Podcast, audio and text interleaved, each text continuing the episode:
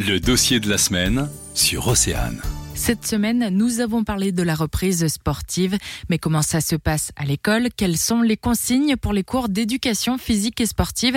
Les réponses avec David Matelot, professeur au lycée Joseph Lotte à Pontivy. Nous, les recommandations qu'on a eues, c'est de garder une distance de 2 mètres entre les élèves quand ils font du sport parce qu'ils n'ont pas le masque quand ils font euh, le sport. Donc évidemment, il y a des activités qu'on ne programme plus ou alors qu'on doit faire avec un masque. Alors ça, ça dépend des collègues. Mais en général, elles ont été remplacées. Donc je pense à l'acrosport par exemple ou des sports évidemment euh, comme la lutte ou des choses comme ça où on doit forcément avoir les élèves qui sont euh, à moins de 2 mètres. Mais le nouveau protocole n'impactera pas les épreuves du bac selon David Matelot. Bac, en général, en début d'année, on propose aux élèves de choisir euh, un groupe de trois activités. Donc oui, c'est vrai que c'est pas exactement les mêmes conditions pour les élèves cette année. Je pense qu'ils ont moins d'offres. Je pense s'il y a des lycées où il y avait aussi des sports de combat, des choses comme ça, c'est les activités qu'on va moins proposer cette année. On n'a pas eu d'interdiction formelle ni par l'éducation nationale ni par le ministère des Sports de faire ça, mais bon, ils nous disent bien qu'il faut quand même essayer au maximum qu'ils aient deux mètres d'écart entre eux.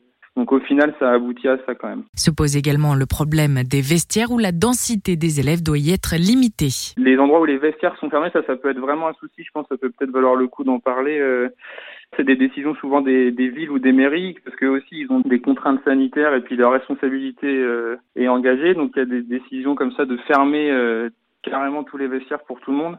Et ça fait des situations un peu compliquées où les élèves sont obligés de se changer un peu dans un couloir ou, euh, ou derrière un mur ou dans un endroit. Euh, voilà. Il fait beau encore en ce moment, ça va, mais quand ça va être l'hiver, sans vestiaire, ça va être euh, vraiment, vraiment difficile. Et surtout pour les élèves qui ont cours de sport le matin, s'ils peuvent pas changer pour le reste de la journée, c'est vraiment pas confortable. École, professeurs et mairies travaillent à trouver une solution.